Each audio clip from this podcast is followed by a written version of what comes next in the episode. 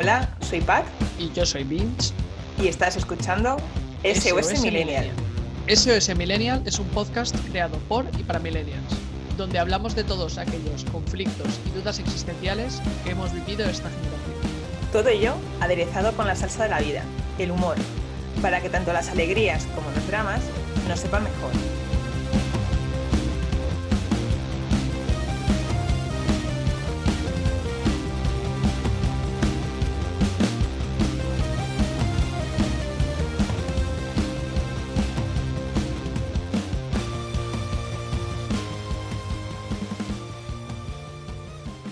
Pues ya estamos aquí, hemos vuelto como el turrón de Suchar, otra Navidad más, o el calvo de la lotería al que tanto echamos de menos. Hemos hecho una pausa para hidratarnos y poder explorar juntos más referentes televisivos millennials. Podríamos seguir nombrando y nombrando y, y seguir rompiendo mitos y corazones, pero vamos a parar ya y vamos a pasar de estas series animadas para hablar de otras, las no animadas, que bueno, pues son las series de, actores de carne y hueso que convivieron también con las, con las de dibujos. Y bueno, en lugar de hacer una larguísima lista, vamos a, clasificarlo más por, por temáticas, que sí, hemos visto que se repiten mucho.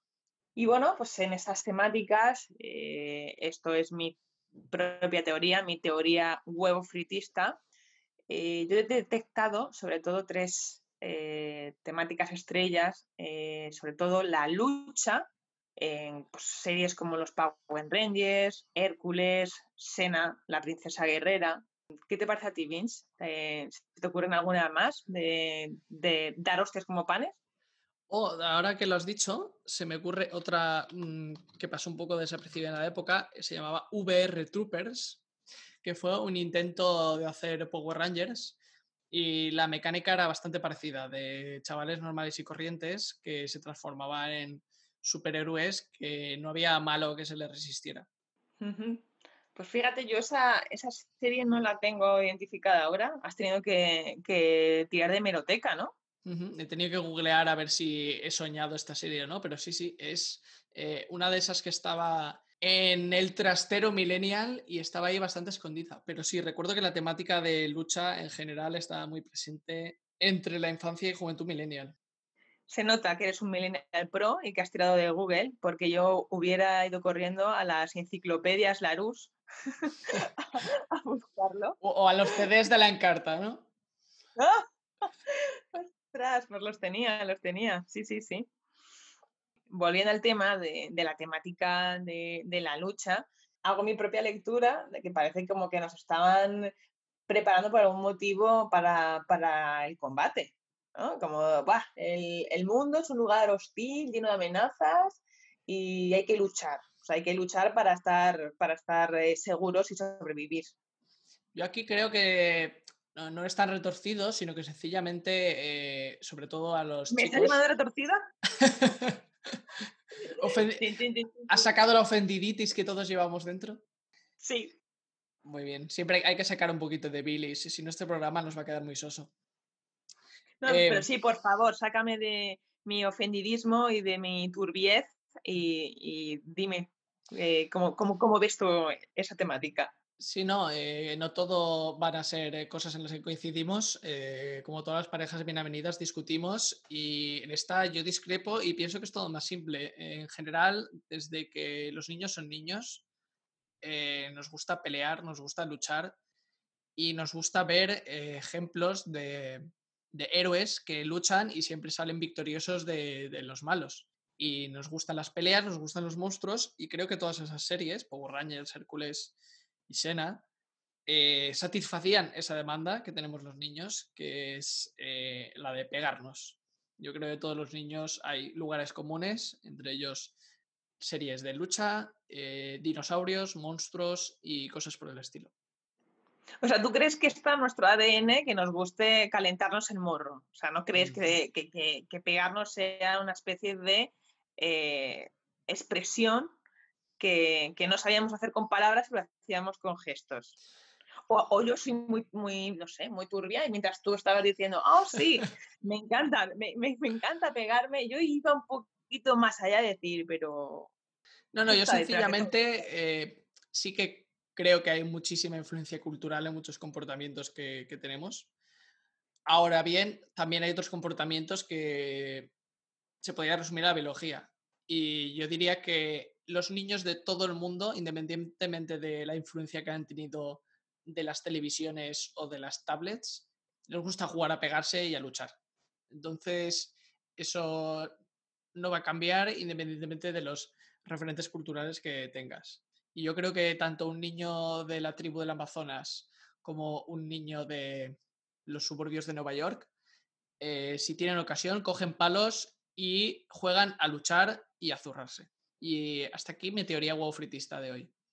Sí, bueno, son muy interesantes esos dos puntos de vista que creo que, los dos eh, son perfectamente válidos y que, que retratan la lucha como, como punto bastante recorrido en, en, los gustos infantiles. Mm. Dejémoslo ahí y abrimos interpretaciones para que nuestros oyentes eh, den las suyas, que por supuesto habrá muchísimas más. También hay que decir eso, que no se trata de a ver quién de los dos tiene la razón, porque a lo mejor resulta que eh, las dos interpretaciones y las dos intenciones son válidas. A lo mejor precisamente los creadores de las series sí que querían preparar a los millennials para la que se nos venía encima y nos estaban lanzando mensajes sutiles en forma de los monstruos de Power Rangers o de Hércules.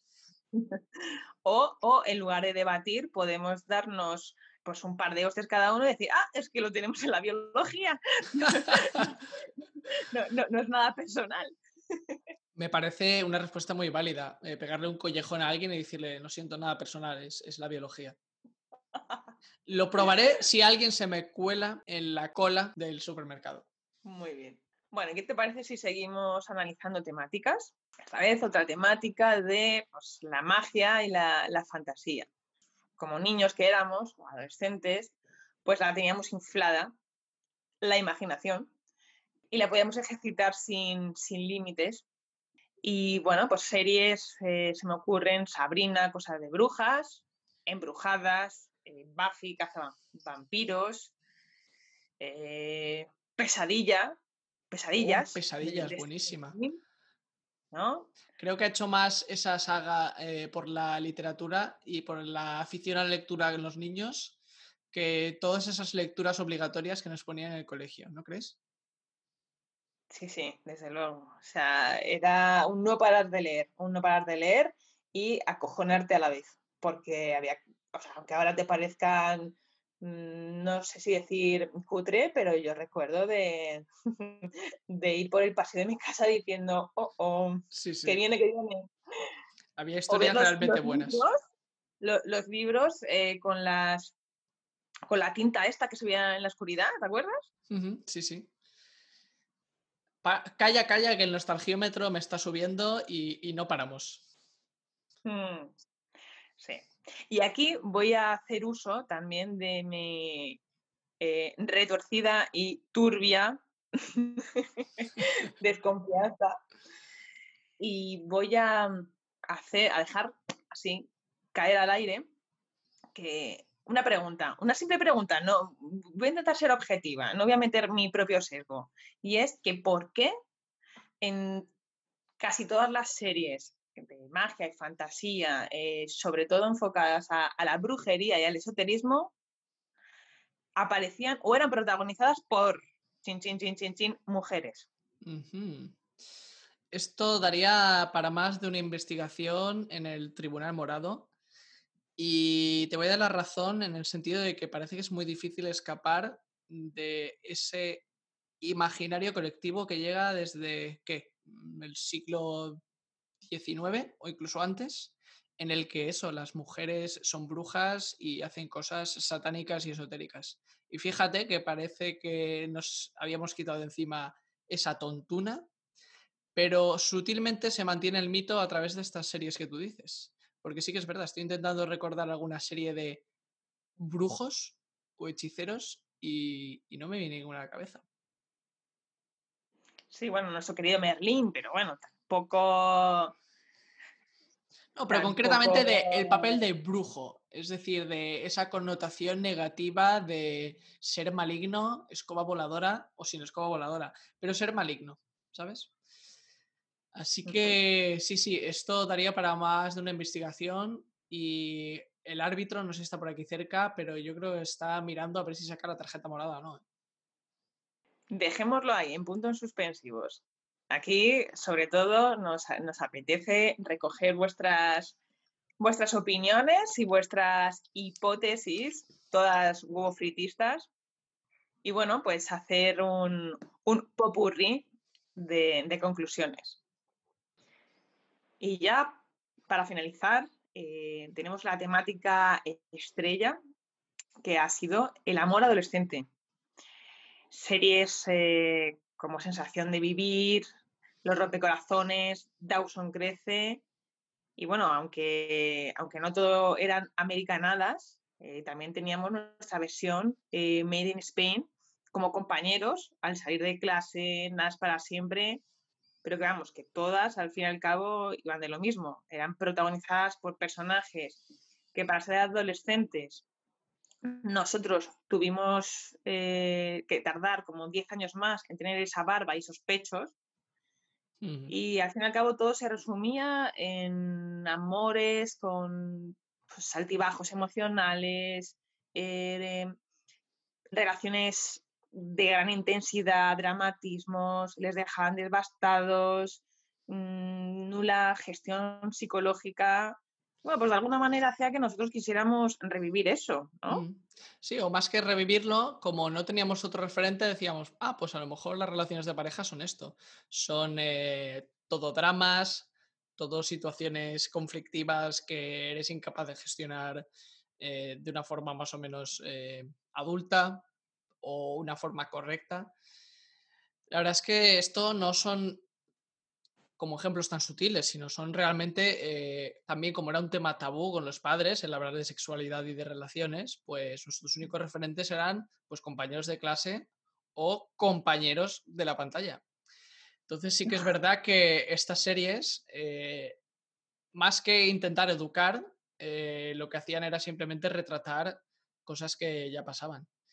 Y relacionado con lo que hemos dicho antes, de que los millennials de entonces son los creadores de series de la hora, una serie que vi hace no mucho, que entraría en esta categoría de amores adolescentes y que, muy al contrario de las nuestras, afrontan todos los conflictos emocionales de los personajes de formas muy directas, muy sanas y muy maduras, es Sex Education.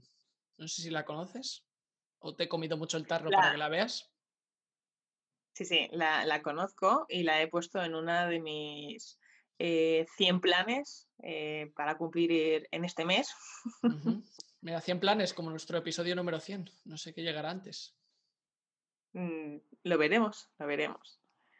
Y sí, totalmente de acuerdo con lo que has dicho, porque si hay algo que no nos explicaron nunca, eh, no solo fue la sexualidad y lo referente con el sexo, sino con el amor.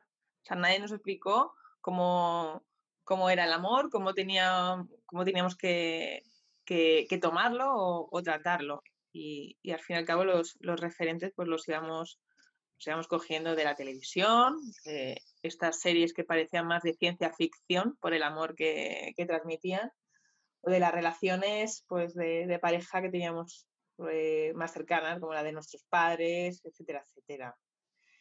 Y eh, un gran referente sobre el amor o, la ilusión de amor que ha sido Disney, Disney. ¿Cómo podía faltar? Por supuesto, también forma parte de nuestro ADN millennial y había que hacer la mención, pero con un pequeño inciso, un pequeño gran inciso, me atrevería a decir. Sí, y nosotros que eh, tiene bastante, bastante de qué hablar, entonces vamos a hacerle un homenaje aparte, un capítulo solamente para, para él, porque se lo merece, porque no hay otro como él. Sí, definitivamente Disney es para echarle de comer aparte y seguro que la audiencia está ahora mismo, nuestros oyentes dramenials están dando saltos de alegría en sus casas al saber que algo tan importante en nuestras vidas va a tener un episodio propio. Y para concluir en este episodio sobre esta segunda madre que hemos tenido en la televisión, eh, queremos hacer una mención a otra de las grandes influencias televisivas y que todos recordarán y que son los concursos de la tele, estos como La Noche de los Castillos, Grand Prix, Juegos de la Oca. Estos concursos tenían en común que eran muy espectaculares, un despliegue de medios increíble, muchos grandes presupuestos, platos gigantescos, muchísimo equipo involucrado en los programas para toda la familia, todo muy espectacular y en la cara B de estos concursos había constantes, constantes mensajes bastante sexistas o momentos bastante sexistas. Hemos estado revisando algunos episodios de estos concursos, Pat y yo, y hemos alucinado con cosas como por supuesto, en el juego de la Oca Grand Prix, eh, las azafatas enseñando pechuga por todos lados. Pruebas como beso o tortazo, en la que las azafatas decían frases con connotaciones románticas o sexuales y el concursante, siempre hombres, tenían que adivinar si era una frase de peso o tortazo. Ah, también silbidos a las azafatas, por supuesto, cuando entraban, el clásico piropo de camionero o piropo de albañil. Un saludo a todos los camioneros y albañiles que nos están escuchando. Y eh, no te lo pierdas, en el sumum del crimen eh, sexista había una prueba solo para mujeres, concursantes mujeres, por supuesto que era pelea en el barro con una oh. mujer en bikini como lo oyes. Lo recuerdo, lo recuerdo perfectamente. Eso es algo como que me marcó, ¿no? Y dije, pero por favor, o sea, ¿qué, qué es esto? ¿Qué es esto? Es que hay que recordar que el papel de, la azafata ha sido eh, la cosificación más pura de la mujer. Eh, pues apariencia física, ese canon de belleza, ese topicazo machista y, y además ya no solo el, utilizarle como una cosa, sino, sino pues bueno, pues el, meter a la mujer dentro de unos cánones de, belleza muy, muy, muy estrechos en el que es verdad que muchas niñas y muchos adolescentes se han servido se ha sentido eh, con una autoestima a la altura del betún por culpa de, esto y de otras muchas cosas que, las podremos hablar en otros capítulos, que, en este no, no toca, pero sí, sí, totalmente tarjeta morada. Tarjeta morada, expulsión de varios partidos y permíteme hacer el chiste de Matías Prats relacionado con la prueba de juego de la OCA, de aquellos barros estos lodos. Permíteme que insista. Y te juro que no estaba escrito en el guion esto, ¿eh? os juro, oyentes, que esto ha sido improvisación del momento. ¿Guión? ¿Qué guion? Y además ha dicho escribir, perdona. Nosotros tecleamos, eso de escribir es como muy vintage. Oh, eh, eh, ¿Mis oídos me engañan por algún hechizo o tengo a una old school millennial dándome lecciones sobre digitalización? ¿Esto está pasando? Bueno, mm, puede ser, puede ser que, llegue al 5G antes que tú en, esto del digitalismo. Mm, me siento muy orgulloso. Muy bien, ¿y qué te parece si cerramos esta segunda parte de este maravilloso episodio con nuestras conclusiones sobre todo lo comentado? Pues sí, creo que, es un buen momento para, cerrar este, este capítulo que, lleno de referentes desde luego que cada uno con sus, con sus más y sus menos, pero todos ellos han formado parte de, un momento dulce de nuestras vidas y nos han traído muchísimo aprendizaje que ya pues depende de nosotros de forma adulta con qué nos quedamos y con qué no. Y todo ello, eh, pues eh, integrarlo de una manera sana en nuestro día a día. Sí, yo para echar la persiana añadiría lo que has dicho, que aunque creemos que es un sesgo cognitivo y una equivocación el juzgar los valores del pasado con los valores del presente, sí que es bueno este ejercicio de repasar nuestros referentes de juventud, que no han sido solo el colegio, la familia, y está bien repasar estos referentes precisamente en la edad en la que son más influenciables, que es la infancia y la juventud, para entender por qué somos lo que somos y por qué hemos heredado algunos valores, unos más positivos que otros, pero esto es una forma de hacer arqueología millennial, si se puede llamar así. Así, así. En el, en el paleolítico pre-interneril, no solamente hemos recibido educación eh, al uso de padres y profes, o sea, mm, que, que teníamos la intención de mostrarnos todas esas, pues esos referentes que, han, han, hecho, han echado su gotita de, de arena en nuestra educación y analizar que también de ellos vienen esos patrones que hemos ido adquiriendo y que no hay que echar el marrón solamente a los padres y los profesores. Éramos esponjas y todo lo que íbamos, toda la información que tenemos a nuestro alrededor la, la hemos absorbido. Y además eh, hay que tener en cuenta que estos referentes a su vez tuvieron sus propias influencias de generaciones anteriores. Ojo. Y creo que es positivo y quizás me atrevería a decir que somos la primera generación que se ha cuestionado de dónde vienen esos referentes. Y gracias a eso, a cuestionarnos nuestros orígenes, como hemos dicho, cuestionarse y entender y analizar, no criticar y juzgar gratuitamente, gracias a que nos hemos cuestionado y entendemos nuestros orígenes, pues a partir de ahora las series que van a ver las generaciones futuras, pues van a tener esto más en cuenta y van a cuidar mucho más los mensajes que transmiten, tanto las series de dibujos animados, las series de carne y hueso y los concursos de la tele. Así es. Y así, pues si, tenemos descendencia, podremos decirles, hijo, para que tú veas esta serie como, como Bojack, publicidad gratuita. Yo he tenido que eh, tragarme Doraemon. ¡Oh, chicho terremoto! Sí, sí, ha sido nuestro pequeño sacrificio eh, por las generaciones futuras. De la misma forma que los eh, boomers hicieron sacrificios también por nosotros. Eso es, eso es. Ellos fueron reconstruyendo un país y nosotros nos toca reconstruir otros valores que se perdieron. Muy bien, qué bonita conclusión. Y para echar la persiana y nos vemos próximamente apoyando el codo en las redes y eh, publicando nuestro próximo episodio. Nos vemos en el próximo programa. Hasta luego, Pat. Ha sido un placer. Hasta luego.